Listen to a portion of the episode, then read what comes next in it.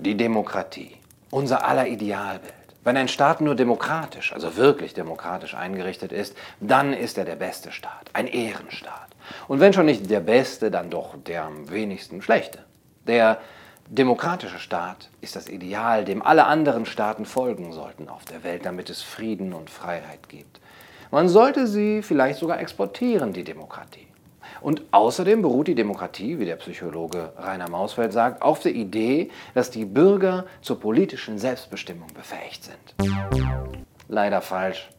Das sagt zumindest der österreichische Nationalökonom Josef Schumpeter. Demokratie ist kein Ideal und das mit dem mündigen Bürger ist auch so eine Sache um Schumpeters andere Theorie der Demokratie, wie er sie im vierten Kapitel seines berühmten Werkes Kapitalismus, Sozialismus und Demokratie von 1942 vorstellt, geht es in diesem Video.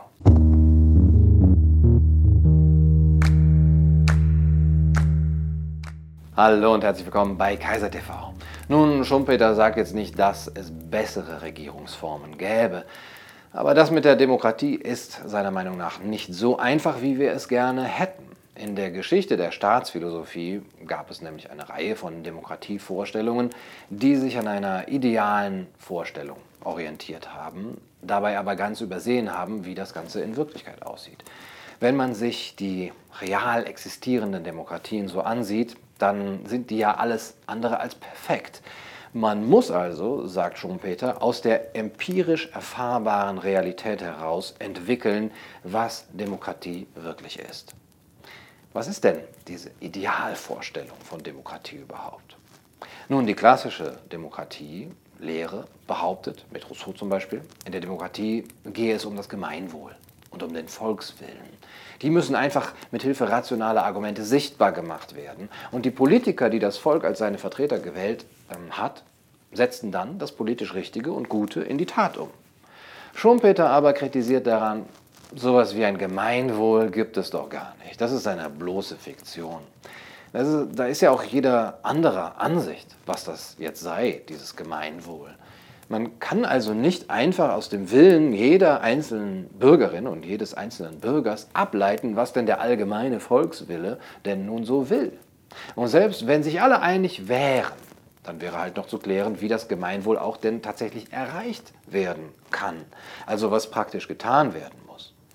Ein aktuelles Beispiel, es ist nicht ganz klar, ob das Gemeinwohl daran, darin liegt, dass das Klima genauso bleibt, wie es hier ist. Oder ob es besser wäre, wenn es wärmer oder kälter wäre. Und selbst äh, wenn man sich darauf geeinigt hätte. Das mache ich so, wie ich will. Ob es dir nun passt oder nicht. Die Wohnung bleibt so, wie sie ist. Wäre damit ja noch nicht geklärt, was man denn genau dafür tun soll. Kein Luftverkehr mehr, furzende Kühe verbieten, jedes Paar soll nur noch ein Kind bekommen oder gar keine mehr. Ein anderes Beispiel. Liegt das Gemeinwohl darin, dass alle Menschen sehr viele Romane lesen, stets in kleine Buchhandlungen und in Bibliotheken gehen und preiswert an Bücher kommen? Das klingt zwar schön, aber ist das wirklich der Volkswille? Oder liegt er vielmehr darin, dass Sie Sachbücher lesen oder Filme sehen oder zocken? Gaming ist gay. Der eine will das, der andere will das. Wir sind alle Individuen.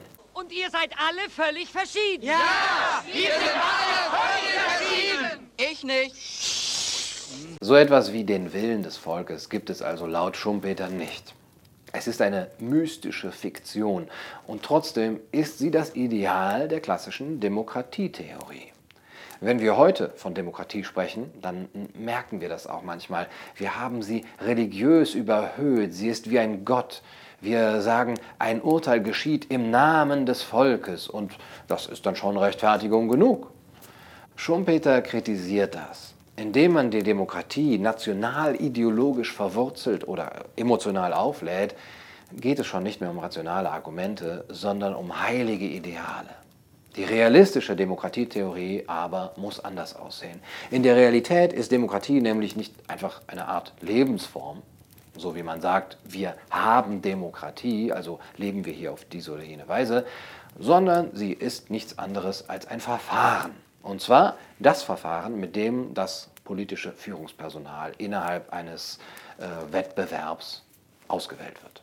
Wenn die Machthaber sich in einem Wettbewerb hervortun und dann gewählt werden, das ist Demokratie. Nicht mehr und nicht weniger. Die demokratische Methode ist diejenige Ordnung der Institutionen zur Erreichung politischer Entscheidungen, bei welcher Einzelne die Entscheidungsbefugnis vermittels eines Konkurrenzkampfes um die Stimmen des Volkes erwerben. Für Schumpeter sind die Politikerinnen wie Chefs und Chefinnen von Unternehmen. Sie müssen wettbewerbsfähig und innovativ sein. Das heißt, sie handeln ge gemäß bestimmter Spielregeln auf dem Markt und unterliegen auch den Höhen und Tiefen dieses Marktes. Und der Wähler ist eigentlich nur ein Konsument, ein Kunde dieser Unternehmen, der wie auf dem Markt das für ihn beste Produkt auswählt.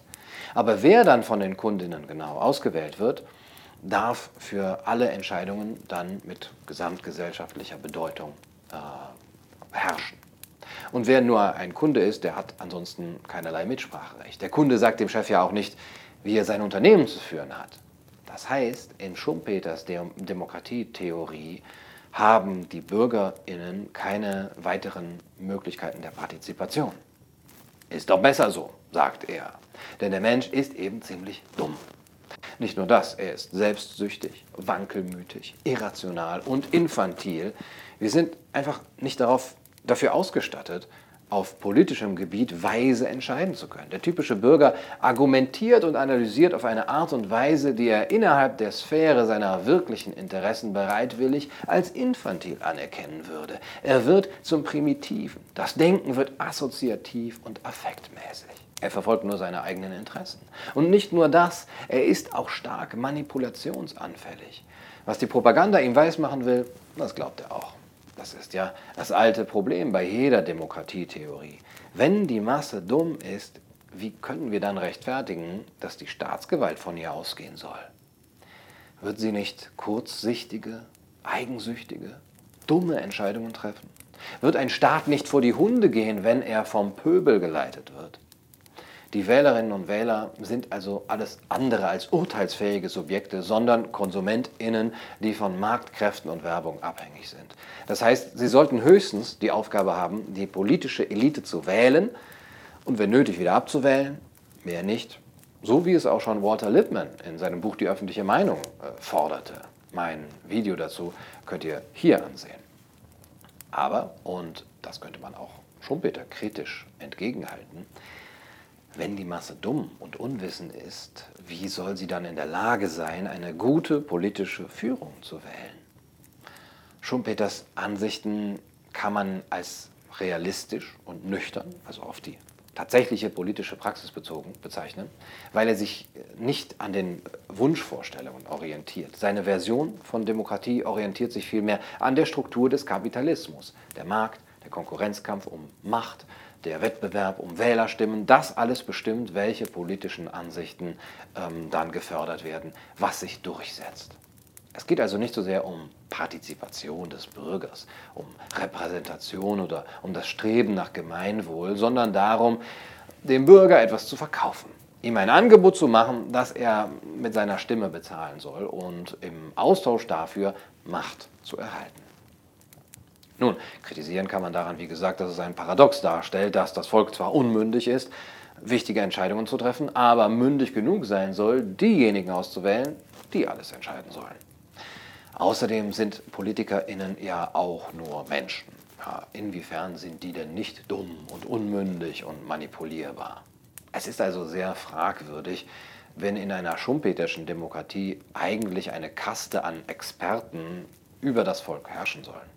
Demokratie ist in erster Linie die Herrschaft des Politikers, sagt Schumpeter. Im Grunde genommen läuft es dann eben eher auf eine Technokratie heraus, als auf eine Herrschaft des Volkes über sich selbst, für sich selbst. Reicht es schon, dass man alle vier Jahre irgendwo ein Kreuz auf einem Zettel macht, ähm, damit Artikel 20 des Grundgesetzes erfüllt ist, alle Staatsgewalt geht vom Volke aus? Wenn aber eine Elite herrschen soll, dann stellt die Bevölkerung immer ein gewisses Problem dar. Die Eliten sind gar nicht das Problem, die mhm. Bevölkerung sind im Moment das Problem. Und wenn diese problematische Bevölkerung dann auch noch über ihre Geschicke per Volksabstimmung entscheiden soll, ist das Argument von Elitendemokratisten wie Schumpeter, Lippmann oder Anja Reschke. Aber mal ganz ehrlich, wenn Sie jetzt zum Beispiel so eine Sache wie TTIP entscheiden müssten, könnten Sie das? Ich meine, da muss man tausende von Dokumenten gelesen haben. Man muss Ahnung haben von Handelsbeziehungen, von Wirtschaftsbeziehungen. Traut man sich das als Einzelner wirklich zu? Ist es richtig, dass das Volk dann quasi bei so einer in die Zukunft reichenden Frage abstimmt? Ganz ehrlich, ich habe damit irgendwie echt ein Problem. Tja, kann das dumme Volk über seine eigenen Belange überhaupt Bescheid wissen oder muss man es zu seinem Glück zwingen? Eine dritte Möglichkeit wäre da natürlich noch, dass man die Bürger zur Mündigkeit erzieht, damit sie eben teilhaben können an politischen Entscheidungsprozessen. Und wer soll dann die Erziehung übernehmen? Die Medien? Die Schule? Aber werden die nicht auch wiederum von Eliten gelenkt und geleitet? Und es gibt Menschen jeder Bildungsstufe, die lügen bis zum letzten. Ist diese Erziehung zur Mündigkeit wirklich total neutral, ergebnisoffen und ohne jede Weltanschauung? Eine Medienlandschaft, die dafür da ist, den Bürger zu einem mündigen, Demokratie wählenden Bürger zu erziehen, aber aufklären wofür. Oder endet die Mündigkeit des aufgeklärten Bürgers da, wo er zu Erkenntnissen kommt, die den Eliten in Politik und Medien gefährlich werden könnten? Letztendlich möchte ich natürlich nicht, dass ich Bürger dazu erziehe, durch meine Berichterstattung, dass sie nachher den Staat stürzen. Das wäre ja ähm, nicht im Sinne des Erfinders. Es ist halt immer ein Problem, wenn Menschen über Menschen herrschen.